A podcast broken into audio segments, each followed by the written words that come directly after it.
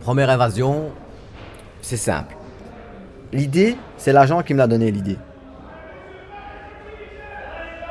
La première fois qu'ils m'ont incarcéré à la prison de Nivelles, ce qui m'a vraiment frappé, c'est cette modernité dans la visite. C'est-à-dire, c'est visite à table directement. Euh, tu peux y aller avec un, polo. Tu vas avec ton pantalon de prisonnier, tu vas avec un polo. Et j'avais été avec mon polo, j'avais retiré ma veste. Et j'étais là en train d'attendre. Et l'agent vient chez moi et me dit Monsieur, vous venez voir qui? Or, j'étais prisonnier. Euh, je l'ai ignoré, je dis Il arrive, il arrive. Et là, j'ai eu le déclic, j'ai dit Je vais me casser.